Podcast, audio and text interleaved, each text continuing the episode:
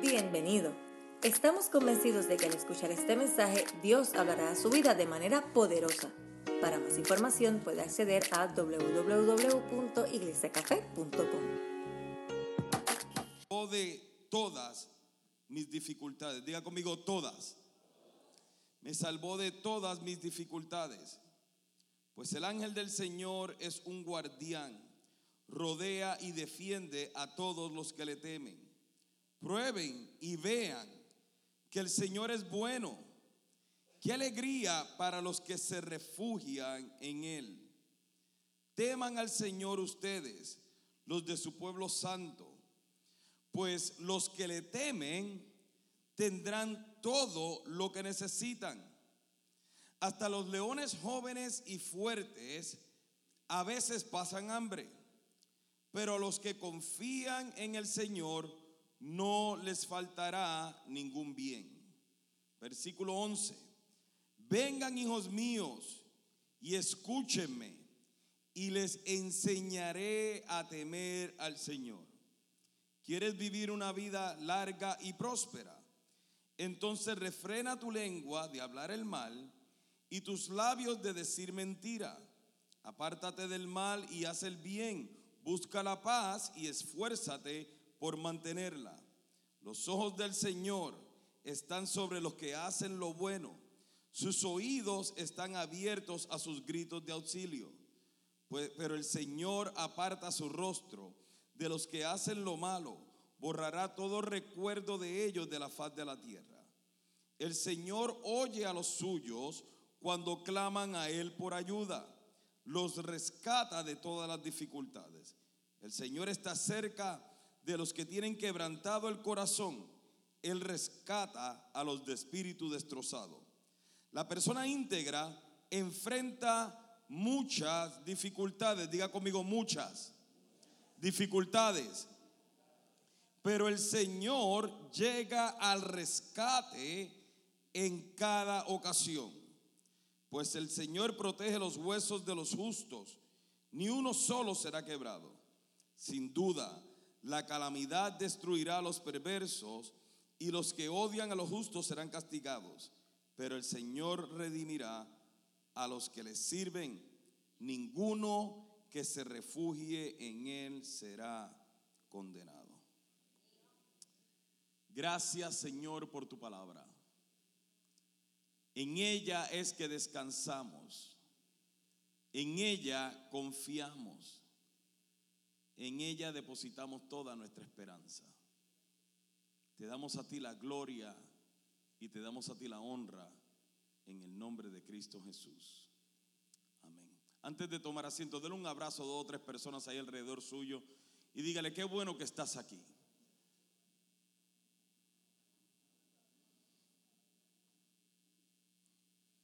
Luego de eso, por favor, tomen asiento.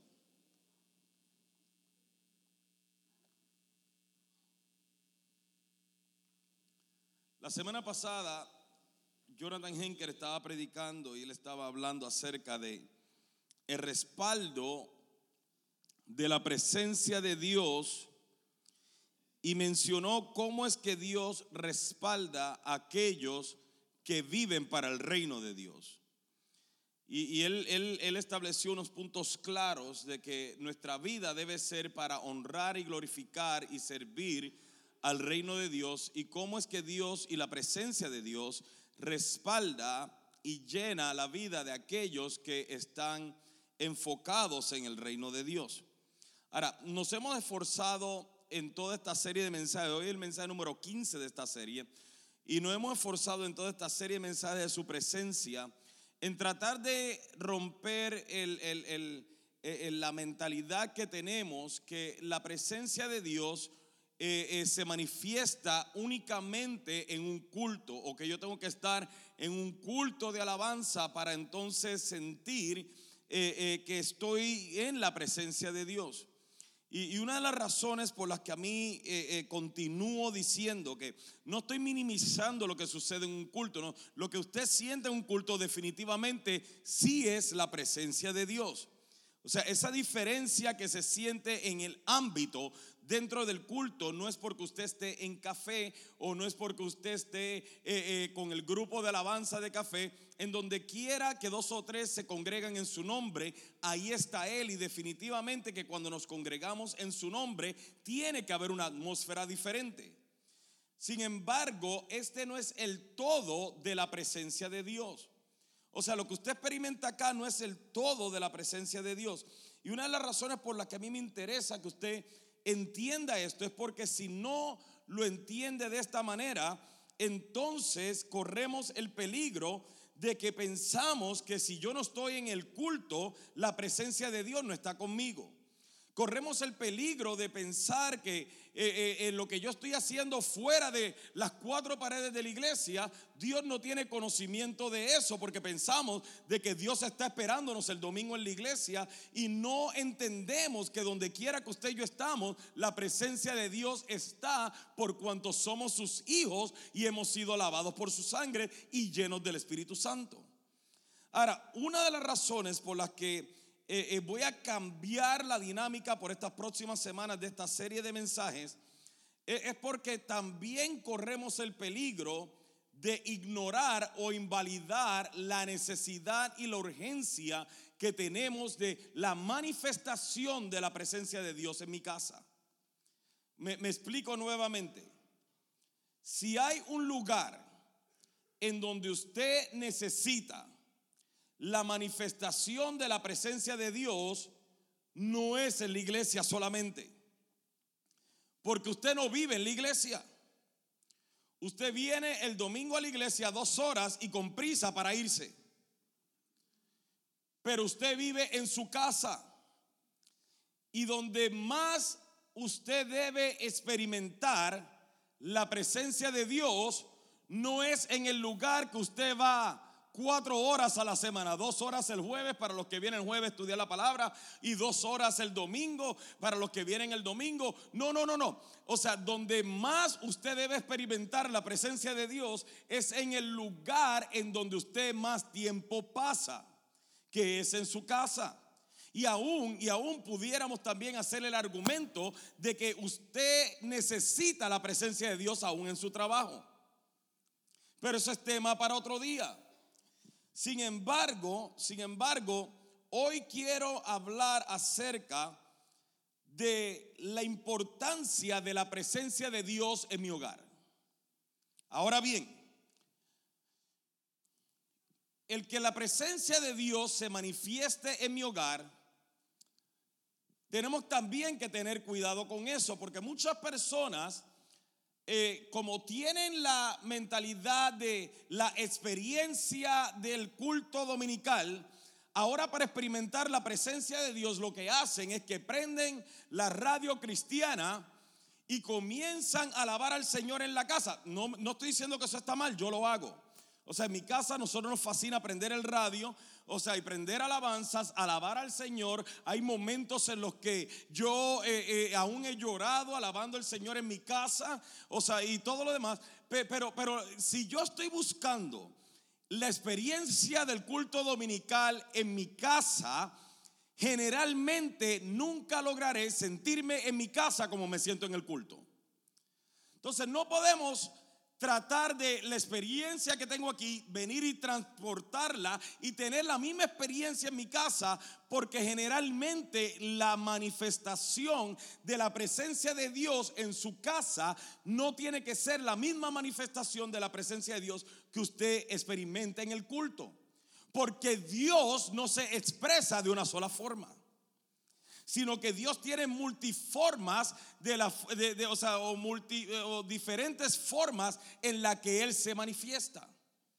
Sin embargo, yo hay momentos en que he estado, eh, eh, prendo la radio y más momentos difíciles en mi vida, prendo alabanzas, prendo adoración y comienzo a adorar al Señor y hay momentos de quebranto, siento la presencia de Dios, pero eso aún se queda limitado. Porque porque cuando yo estoy compartiendo con mi familia en un compartir normal donde estamos sentados a la mesa, yo no puedo estar levantando las manos y comer a la misma vez.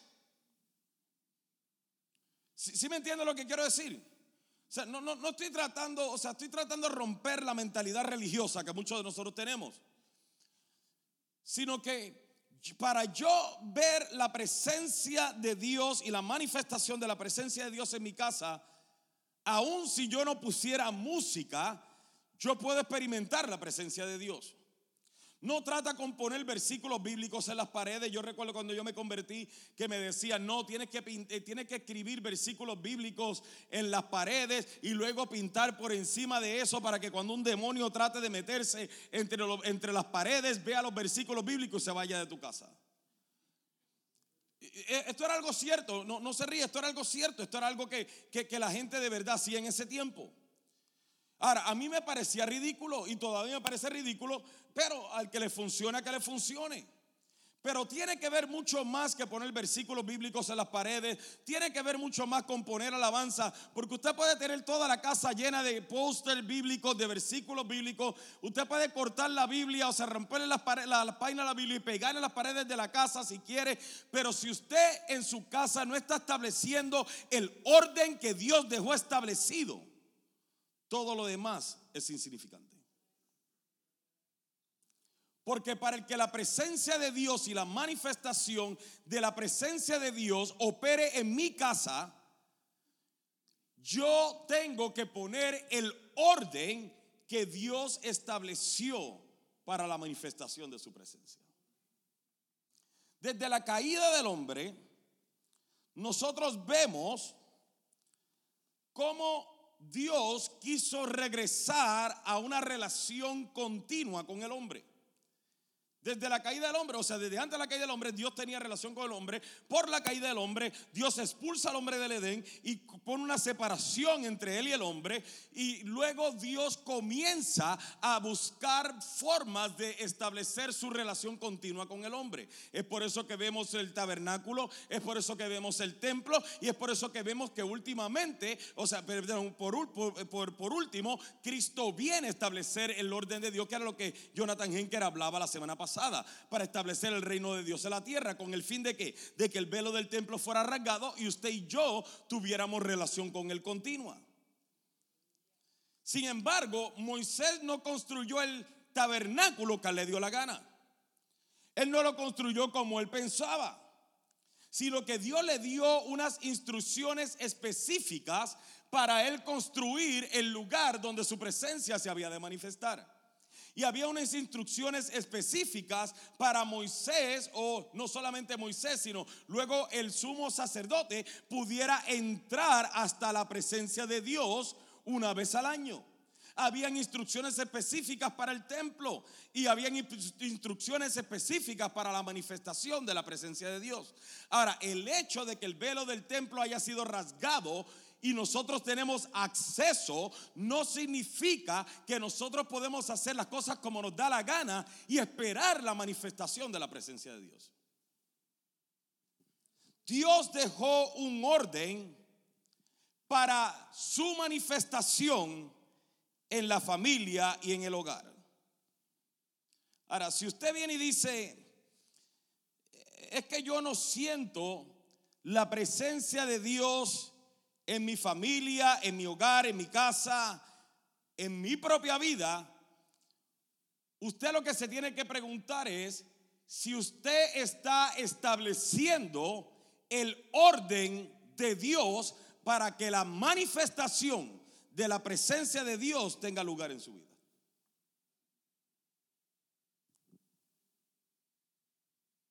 Si, si usted está haciendo, en otras palabras, la voluntad de, Dios.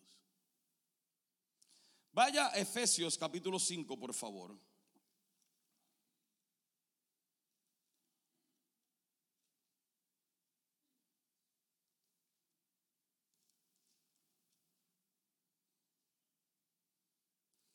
En Efesios capítulo 5,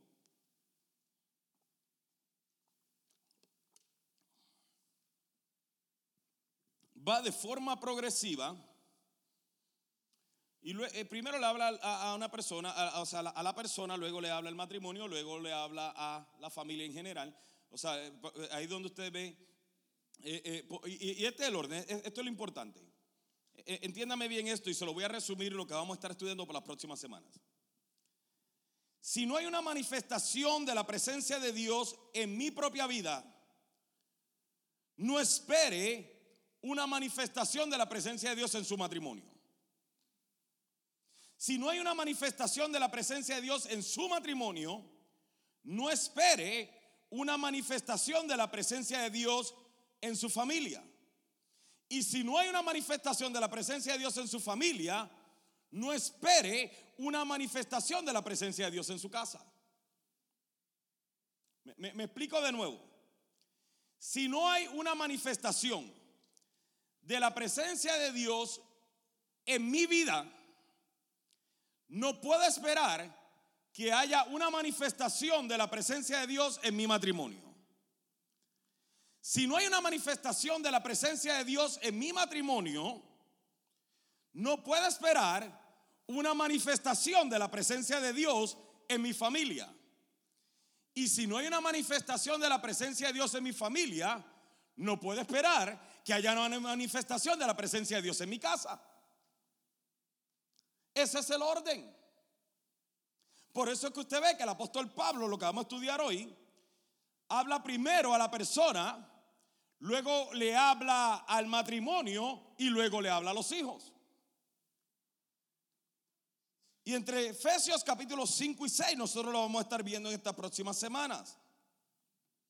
En otras palabras, para yo ver padres, para yo ver la manifestación de la presencia de Dios en mis hijos, tiene que haber una manifestación de la presencia de Dios en mi vida. No critique a los nenes ni los comportamientos de los nenes mientras usted está resistiendo el obedecer a Dios. Está aquí. Entonces, en el versículo 21, en mi versión dice lo siguiente. Dice, es más, sométanse unos a otros por reverencia a Cristo. Los que tienen Reina Valera dice, someteos unos a otros en el temor de Dios. El principio de la manifestación de la presencia de Dios es el someternos individualmente y personalmente a Dios. Ahora, ¿cómo yo hago esto, pastor? ¿Cómo vivo una vida sometida por reverencia y por temor a Dios? Mire estos principios, porque si leemos desde el principio, si lo leemos en contexto, el capítulo 5, el versículo 1, nos explica cómo usted y yo podemos vivir una vida sometida a Dios. Ahora, yo no estoy diciendo que esto le vaya a gustar, pero yo lo que te estoy diciendo es de que hay una urgencia grave de la presencia de Dios en los hogares. Hay una urgencia grave de la presencia de Dios en los matrimonios. Pero no espere que su esposo o su esposa cambie si usted no está dispuesto a someter su propia vida al Señor y que la manifestación de la presencia de Dios opere primeramente en su vida.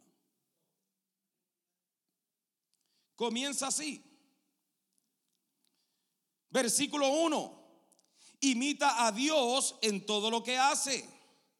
Por lo tanto, imiten a Dios en todo lo que hagan porque ustedes son hijos queridos. Estoy hablando, eh, le estoy dando las instrucciones conforme a la Biblia de lo que Pablo habla de lo que es una vida sometida a Dios. Una vida sometida a Dios conforme al versículo 1 es una vida que imita a Dios y no imita al mundo. El versículo 2 nos dice que es una vida, es una persona que vive llena de amor y sigue el ejemplo de Cristo. Versículo 3 nos dice que es una persona que no se envuelve en ningún tipo de inmoralidad sexual, pornografía, homosexualismo o ningún desorden sexual. Ahora, usted puede venir y hacer el argumento de que usted ve pornografía, pero que nadie lo está viendo, pues no se asombre cuando entonces la presencia de Dios no está habitando en su vida por cuanto usted tiene una vida desordenada en la oscuridad y en lo oculto. El versículo 4 nos dice que una persona que vive sometida por reverencia al temor de Dios no disfruta chistes obscenos, bromas de doble sentido, ni conversaciones necias. En otras palabras, no sea chismoso. Los cuentos obscenos, las conversaciones necias y los chistes graciosos no son para ustedes. So, no se asombre cuando la presencia de Dios, usted se ve limitado en su casa, la presencia de Dios, cuando usted es chismoso y se pasa hablando de todo el mundo. Porque el estar mirando los defectos de otros te lleva a no estar observando los tuyos propios. Muy fuerte para el domingo. Peleé con Pablo, eso es lo que dice ahí. Conversaciones necias, chistes de doble sentidos, cuentos obscenos. Cuando me río de un chiste de doble sentido porque no quiero que la gente piense que soy religioso. Y no me gustó, pero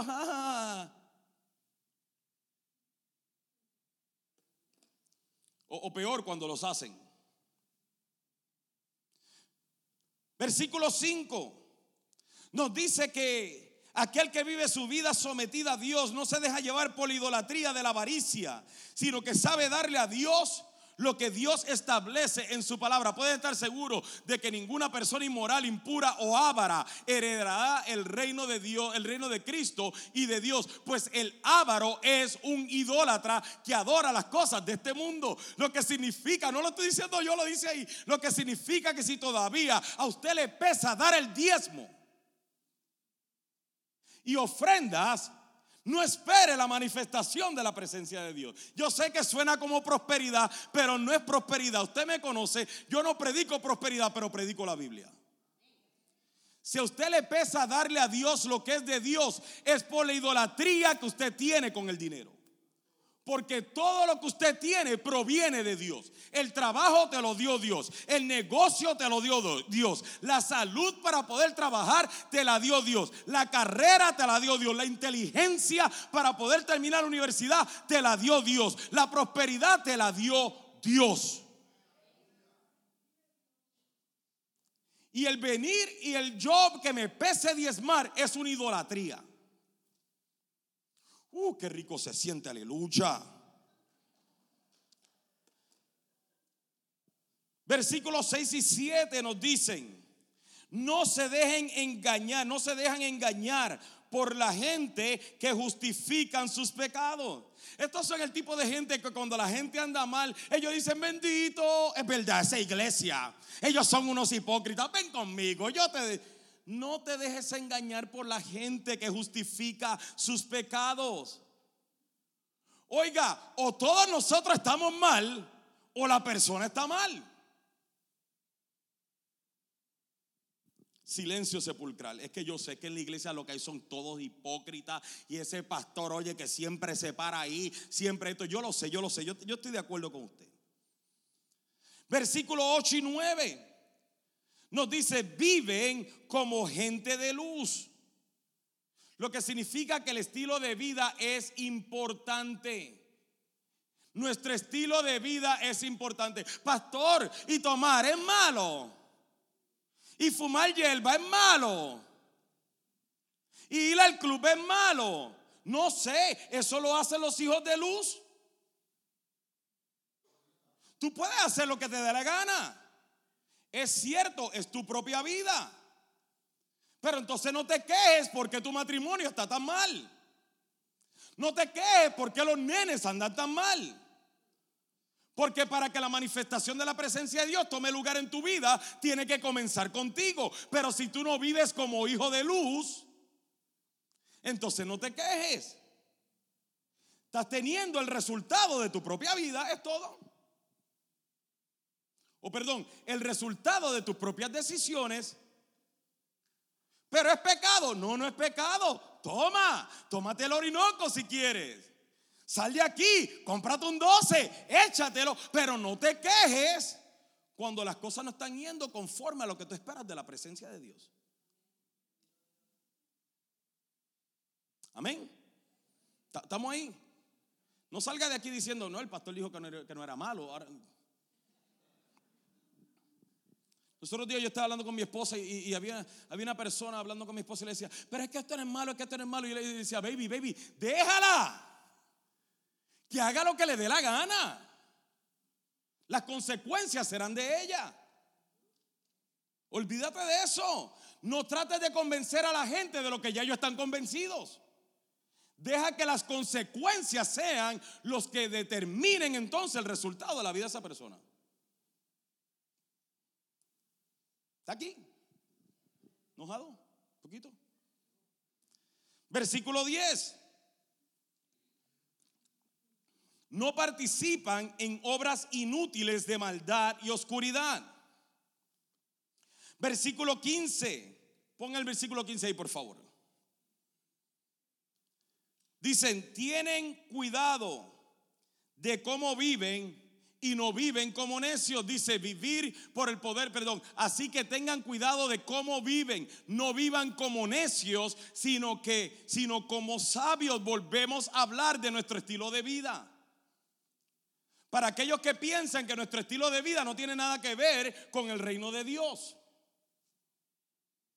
Versículo 17 dice, sirven y procuran hacer lo que el Señor quiere que hagan. Dice, no actúen sin pensar, más bien procuren entender todo lo que el Señor quiere que hagan.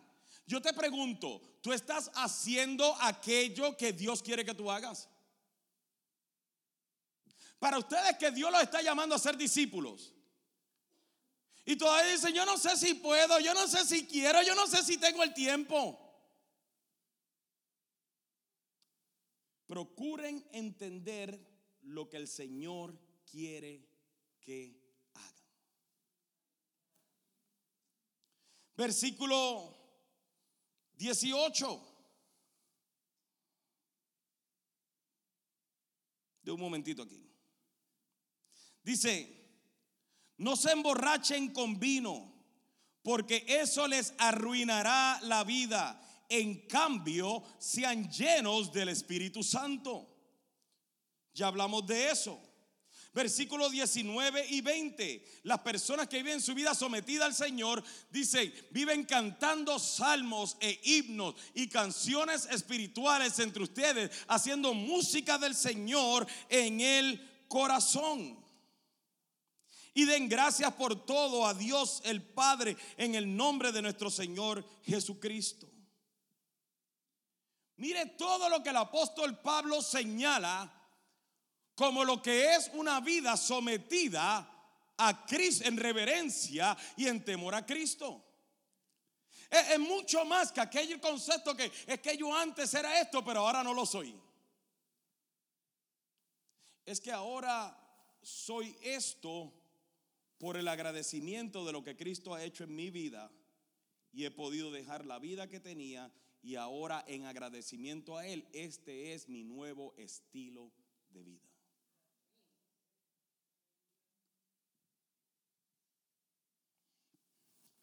Eso es una vida que está lista, es un terreno fértil y preparado para que la presencia de Dios tome lugar en su vida. Pastores que yo no siento al Señor, vuelve de nuevo aquí. Mira que aquí no dice, no matarás, no robarás, no codiciarás, no esto, no lo otro. E, esto no es ley, esto no es ley.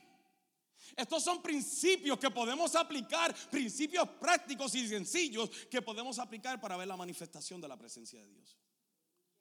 Esto es posgracia. Eh, eh, eh, o sea, esto, esto es luego de Cristo morir en la cruz. Y el apóstol Pablo decir, este es el estilo de vida que se debe ver en cada uno de ustedes en agradecimiento a lo que él hizo en la cruz del Calvario.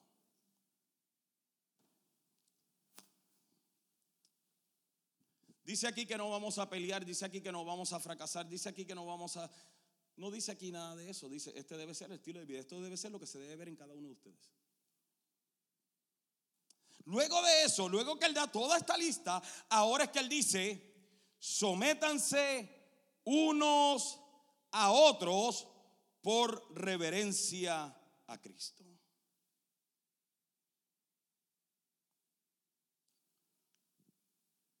Lo que vemos entonces es que la manifestación de la presencia de Dios en mi vida no viene porque alguien venga y me imponga manos y ahora yo sienta algo diferente y me caiga y me levante. Porque ¿cuántos de ustedes en alguna ocasión se han caído y se han levantado emocionados pero han vuelto a su, propia, vida normal? Sino que esto, en la manifestación de la presencia de Dios, opera cuando una persona toma una decisión firme de transformar su vida, transformar sus actitudes, sus decisiones, sus decisiones, su manera de pensar, sus comportamientos para dar lugar ahora a que Cristo gobierne y reine en su vida. Y mientras más Cristo gobierna y reina, más ellos van muriendo a su carne.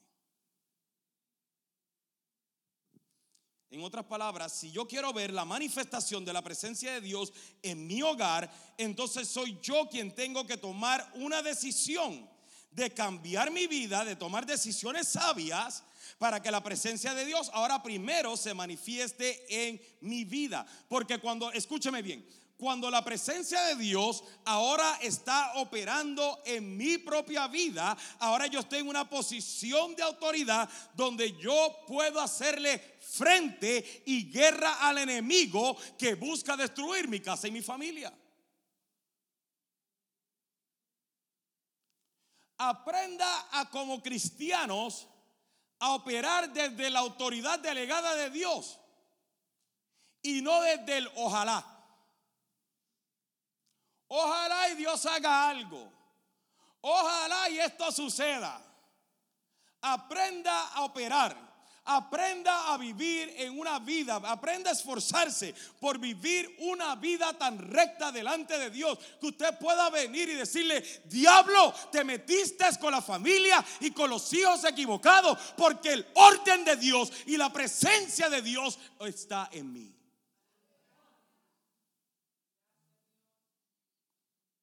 La victoria de la familia de un hombre y una mujer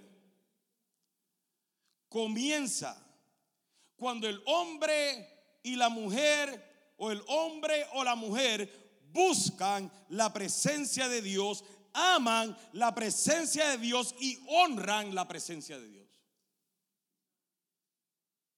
Primero en sus vidas. Pero escúcheme bien, escúcheme bien lo que le voy a decir. Pero el fracaso de una familia o de la familia de un hombre y una mujer de Dios también radica en el hecho de cuando el hombre y la mujer de Dios se niegan a amar, honrar la presencia de Dios.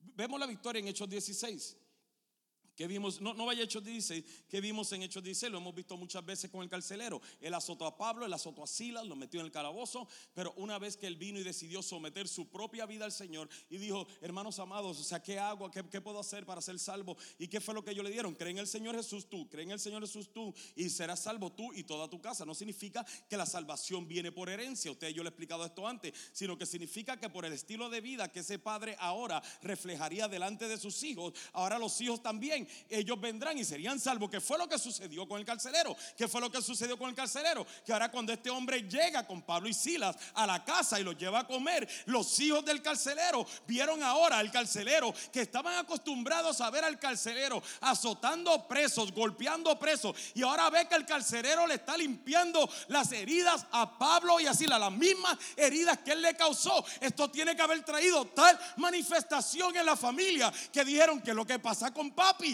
lo que pasa con papi es lo mismo que yo quiero. Y por eso es que todo ese día, toda esa noche, todos ellos se bautizaron.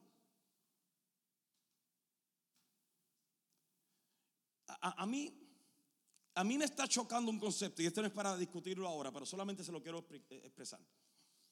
A mí me está molestando el concepto de ver cómo las tinieblas están teniendo más influencia que la luz. ¿Por qué las tinieblas? ¿Cuándo es que las tinieblas tienen más influencia que la luz? Si usted apaga este, este, este santuario, si usted lo apaga y está completamente negro y prende una luz en un celular, ¿puede esa luz brillar o habrá alguna manera en que las tinieblas no permitan que esa luz brille? No importa qué tan oscuro esté, Y no importa qué tan tenue sea la luz, la luz siempre brillará en medio de tinieblas. Lo que significa que no importa en la oscuridad en la que estén viviendo tus hijos, en la oscuridad que esté tu matrimonio, en la oscuridad que esté tu familia, en la oscuridad que esté tu casa. Si tú tomas la decisión de que la luz de Cristo brille en tu vida, es imposible que las tinieblas apaguen la luz que está brillando a través de ti. Pero el problema es que nosotros queremos ser lo que Cristo dijo que no fuéramos que no fuéramos una lámpara debajo de un almud. Y muchos de nosotros somos cristianos con lámparas encendidas debajo de un almud.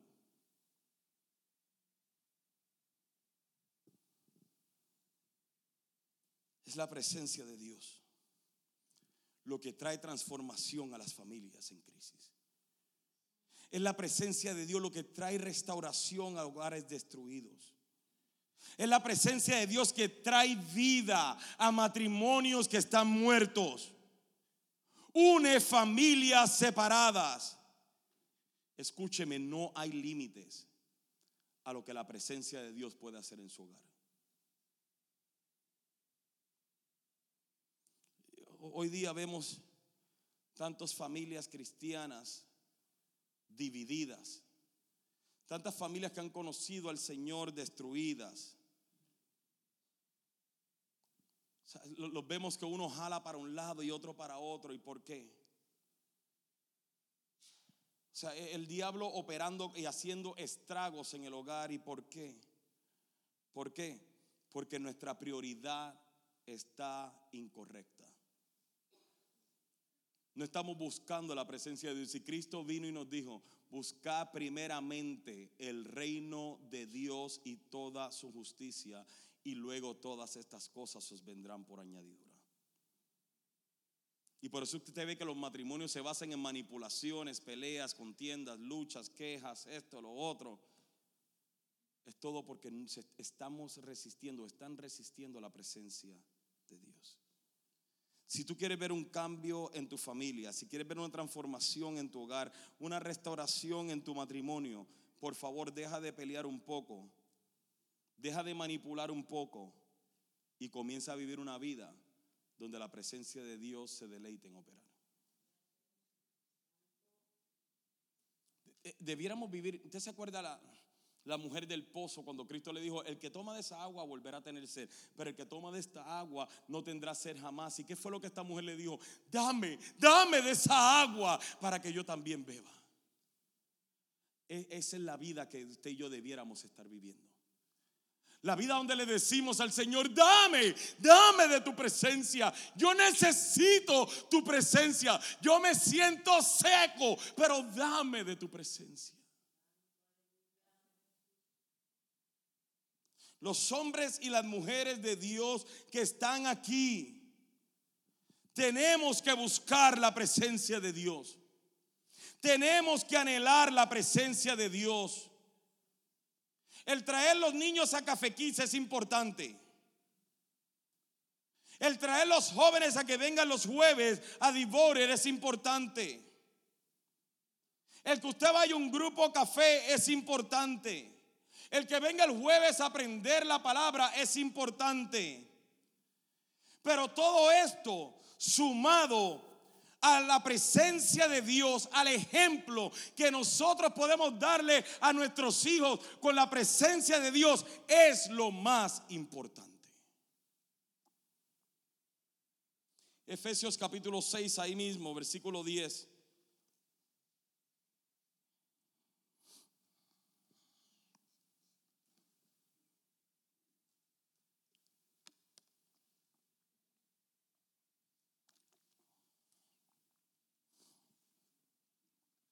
Dice una palabra final. Sean fuertes en el Señor y en su gran poder. Pónganse toda la armadura de Dios para que puedan mantenerse firmes contra todas las estrategias, contra todas las estrategias del diablo. Pues no luchamos contra enemigos de carne y hueso, sino contra gobernadores malignos y autoridades del mundo invisible, contra fuerzas poderosas de este mundo tenebroso y contra espíritus malignos de los lugares celestiales. Todo lo que vemos en Efesios 5, primero le habla, Efesios 5, la primera parte le habla al hombre o a la mujer, o sea, al individuo. Luego, la semana que viene vamos a estar hablando acerca de la presencia de Dios en el matrimonio. O sea, y habla acerca del orden del matrimonio. Y le habla a las casadas y le habla a los casados. Y por último, Efesios 6 comienza a hablarle, en el principio comienza a hablarle a los hijos. Luego le habla a los esclavos y los amos. Y luego todo esto para llevarlo, o sea, la unidad familiar, porque tiene que entender que para aquel tiempo lo que se llamaba esclavos eran como parte de la familia. O sea, Pablo está hablando a la unidad o a la entidad familiar para llevarlos a este punto final. A que como familia tenemos la oportunidad y la habilidad de vencer al diablo que se levanta en contra nuestra.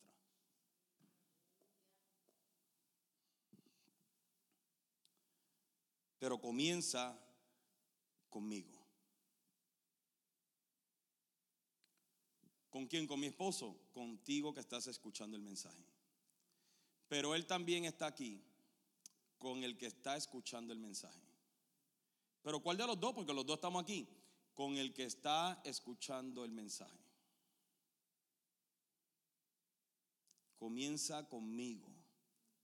Comienza con yo buscar la presencia de Dios. Con yo vivir una vida que honre a Dios que ame la presencia de Dios.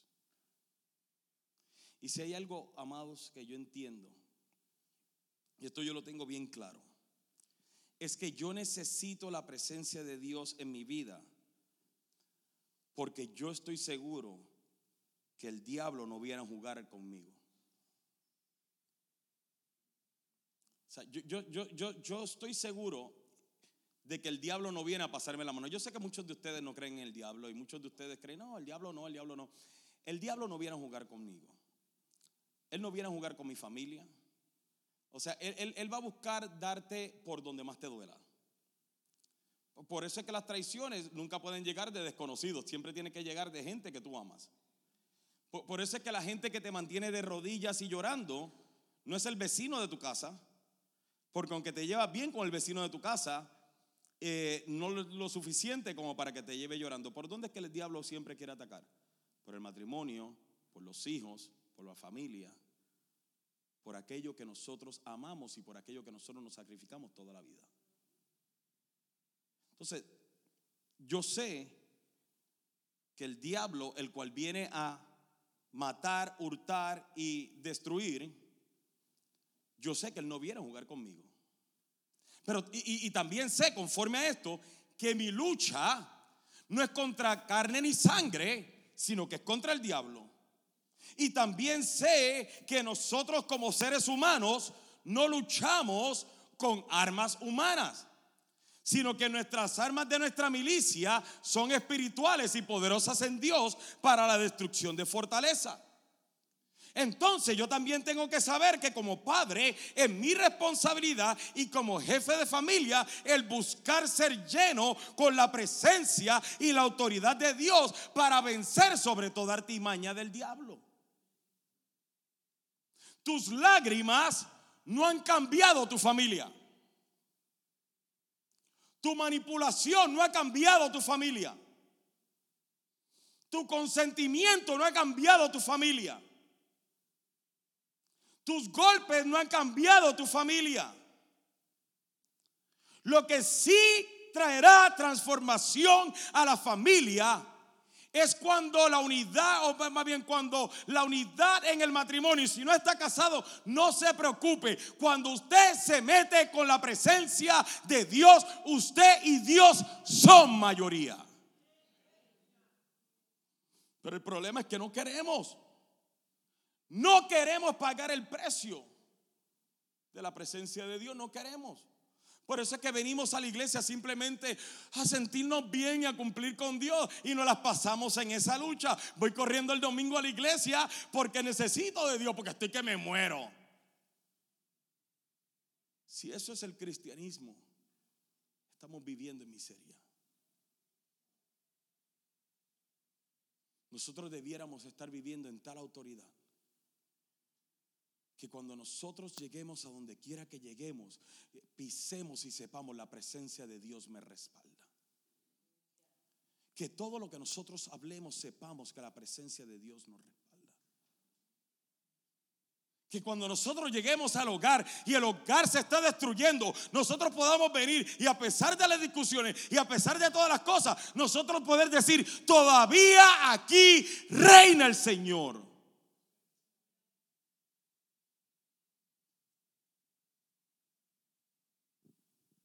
No tome en poco la operación del enemigo en contra de nuestra familia.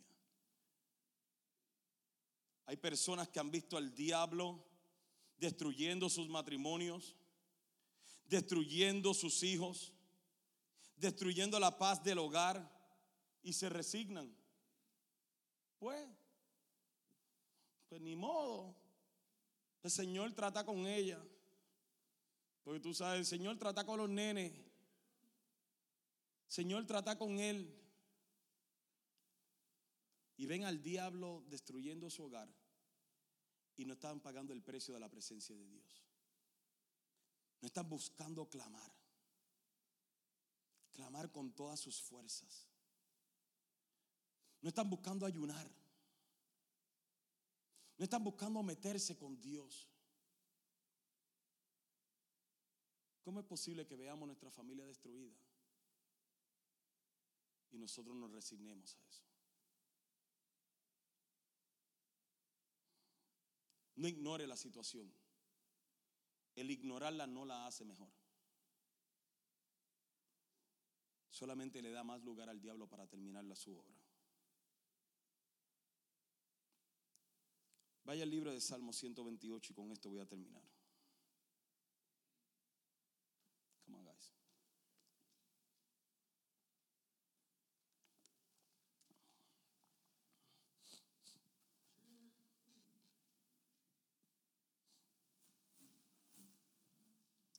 Libro de Salmos 128.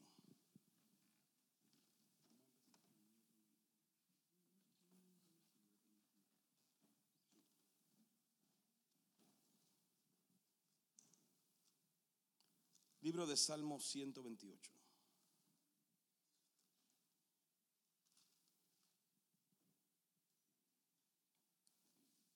Hace varias semanas atrás leímos en Deuteronomio 20 cuando Moisés viene y le dice al pueblo, le dice, ustedes van a ver carros que se van a levantar con caballos y todo lo demás en contra suya. Y Moisés viene y le dice, no tengan miedo, porque Dios está con nosotros. Y el Dios que nos rescató una vez es el mismo Dios que peleará por nosotros. Yo no te estoy diciendo de la operación del diablo, iglesia, para que tú tengas miedo. O sea, yo no te estoy tratando de amedrentar con el diablo. Uh, el diablo se va a levantar contra tu familia, corre a la iglesia. Eso no es. Porque corre a la iglesia o no corre a la iglesia, se va a levantar contra tu familia. Sirvas o no sirvas, seas pastor, seas apóstol, evangelista, profeta, se va a levantar contra tu familia. O sea, ninguno de ustedes que estamos aquí, o ninguno de los que estamos aquí, estamos exentos a que el diablo se levante contra nuestra familia. Lo que te estoy queriendo decir es lo siguiente. El Dios que te rescató ya una vez es el mismo Dios que continúa peleando por ti.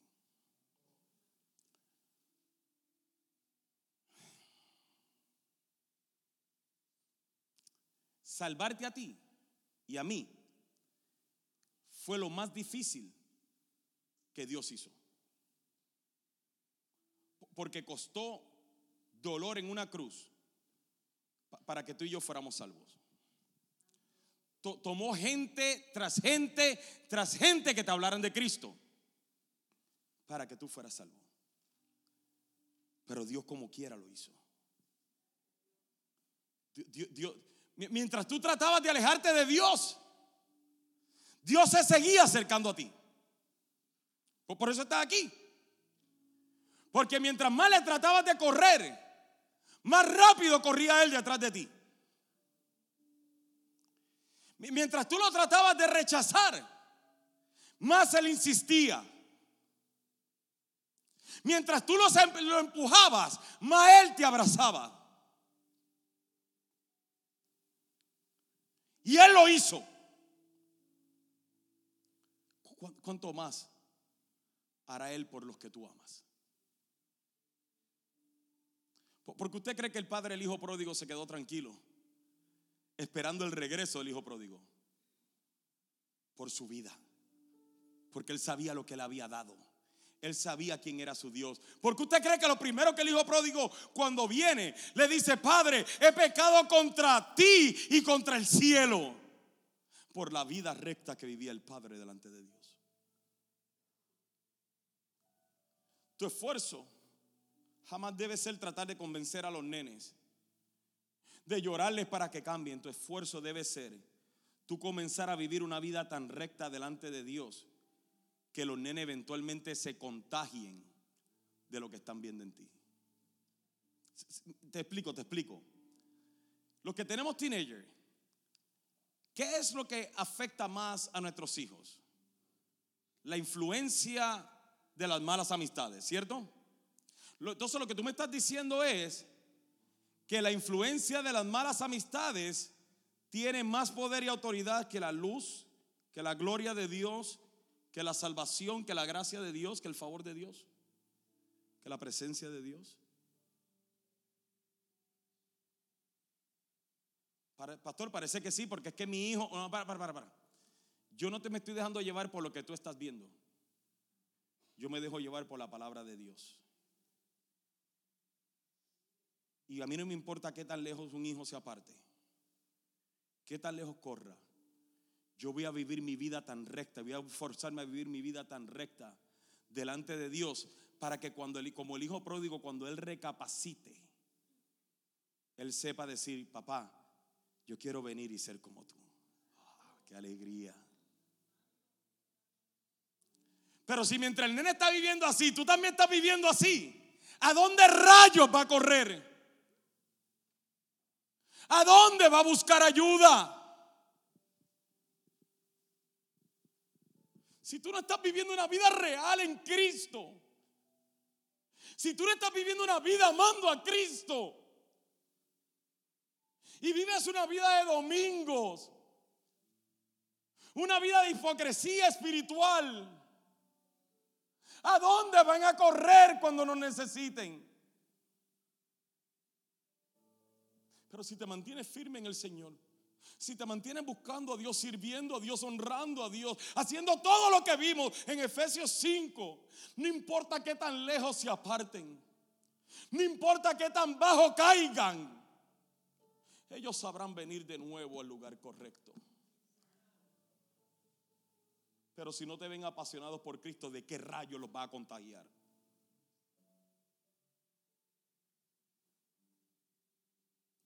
El Salmo 128 nos dice, qué feliz es el que teme al Señor. Todo el que sigue sus caminos, gozarás del fruto de tu trabajo. Qué feliz y próspero serás. Tu esposa será como una vid fructífera, fructífera, floreciente en el hogar tus hijos serán como vigorosos retoños de olivo alrededor de tu mesa. Esa es la bendición del Señor para los que le temen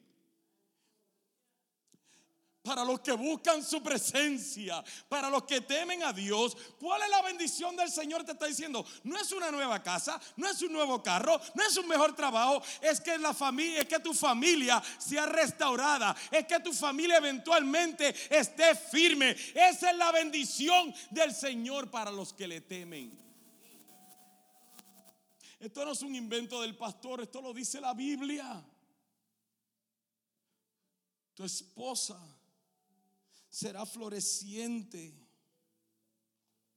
Tus hijos serán como vigorosos retoños de olivo alrededor de tu mesa.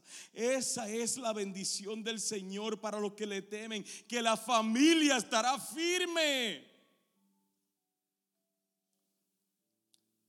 Luego dice que el Señor te bendiga continuamente desde Sión, que veas prosperar a Jerusalén durante toda tu vida, que vivas para disfrutar de tus nietos que Israel tenga paz.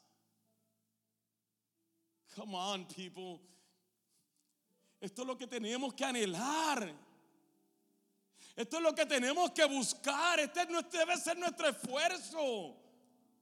Señor, yo te anhelo a ti, yo te necesito a ti, porque mi familia te necesita y entiendo que comienza conmigo.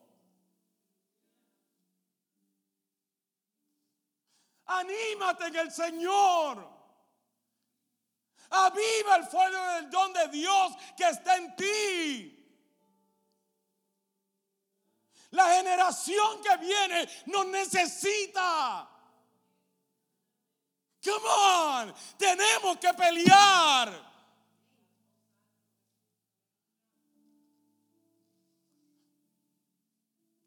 A mí me choca ver familias como ven que los hijos están apartados, destruidos y si se quedan como si nada? Es que así no, no, la Biblia me dice que no es así. La Biblia me dice que si yo temo al Señor, eventualmente ellos estarán sentados en mi mesa y estaremos disfrutando del Señor y aún a mis nietos los disfrutaré.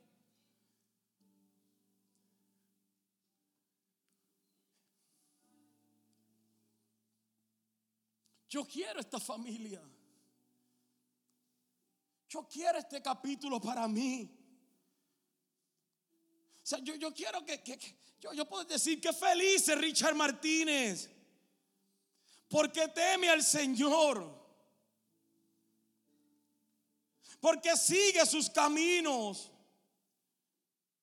Richard gozará del fruto de su trabajo. María Martínez será como una vid fructífera floreciente en el hogar. Los hijos de Richard Martínez serán como vigorosos retoños de olivo. Esta es la bendición del Señor para Richard Martínez. Eso es lo que yo quiero. Pero comienza con Richard Martínez.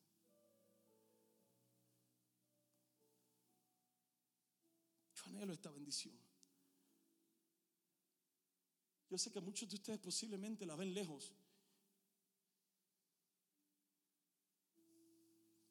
Ven como algo imposible. Claro que es imposible si sigues peleando en tus fuerzas. Tú no puedes. You don't have what it takes. You don't have it. Tú no tienes lo que se necesita, no lo tienes, no lo posees. Él sí. Dios sí, Él sí. Yo, yo no lo tengo, yo no lo tengo, pero Él sí. Y mi esfuerzo tiene que ser puesto los ojos en Jesús, el autor y consumador de la fe. Enfocarme en Jesús. Estudiar Efesios 5 del 1 al 10 y decir, del 1 al 20 y decir, esto es todo lo que yo quiero hacer.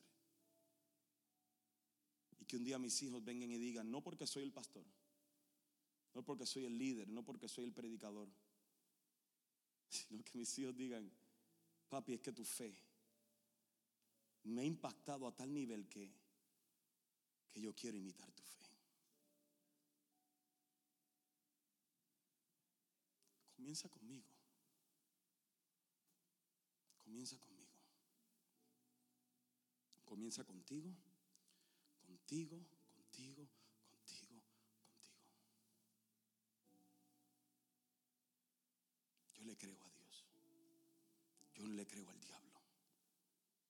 Dios me dio estos hijos. Dios me dio esa esposa. Fue Dios, fue Dios. No, yo la busqué. No, no, no, no. Dios me la dio. Dios, Dios, Dios. Dios me dio a mi esposa. Dios me dio estos hijos.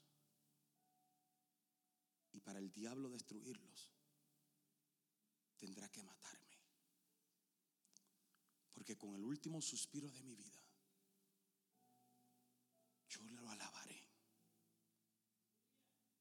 lo glorificaré. Esto es lo que el salmista decía.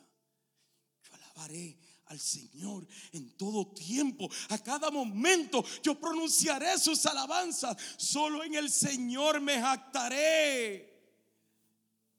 Que todos los indefensos, todos los que no tienen solución, cobren ánimo. Si tú sientes que tu familia no tiene solución, alaba al Señor y cobrarás ánimo. Vengan, hablemos de las grandezas del Señor y exaltemos juntos su nombre. Oré al Señor y Él me respondió y me libró primeramente de todos mis temores. Padre, no temas, simplemente busca al Señor. Los que buscan su ayuda estarán radiantes de alegría Ninguna sombra de vergüenza les oscurecerá el rostro. Porque en mi desesperación oré y el Señor me escuchó y me salvó de todas mis dificultades. Pues el Señor es un guardián y rodea y defiende a los que le temen. Iglesia Café, versículo 8, capítulo 34 de Salmo. Prueben y vean que el Señor es bueno. Qué alegría para los que se refugian en Él.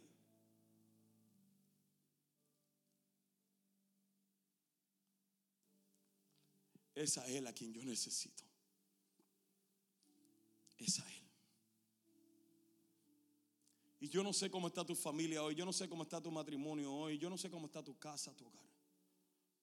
Si estás bien, gloria a Dios, pero lo necesitas a Él. Si estás mal, lo necesitas a Él.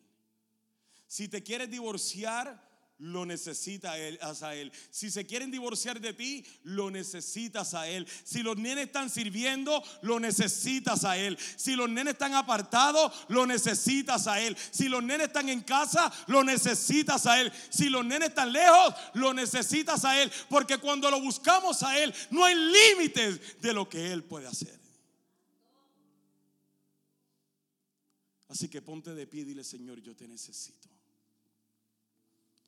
Yo te necesito. Yo te necesito. Yo te necesito. Dile, dile, dile, yo te necesito. Y si tú o tu familia necesitan oración, ¿qué importa lo que la gente piense? Salte de donde estás y déjanos orar aquí por ti. Quiero orar por las familias. Ven, ven, ven, no te quedes ahí, ven. Ven y dile, Señor, te necesito. Da el paso y ven. Y vamos a creer que Dios va a hacer algo sobrenatural hoy. Pero entiende que comienza contigo, comienza contigo.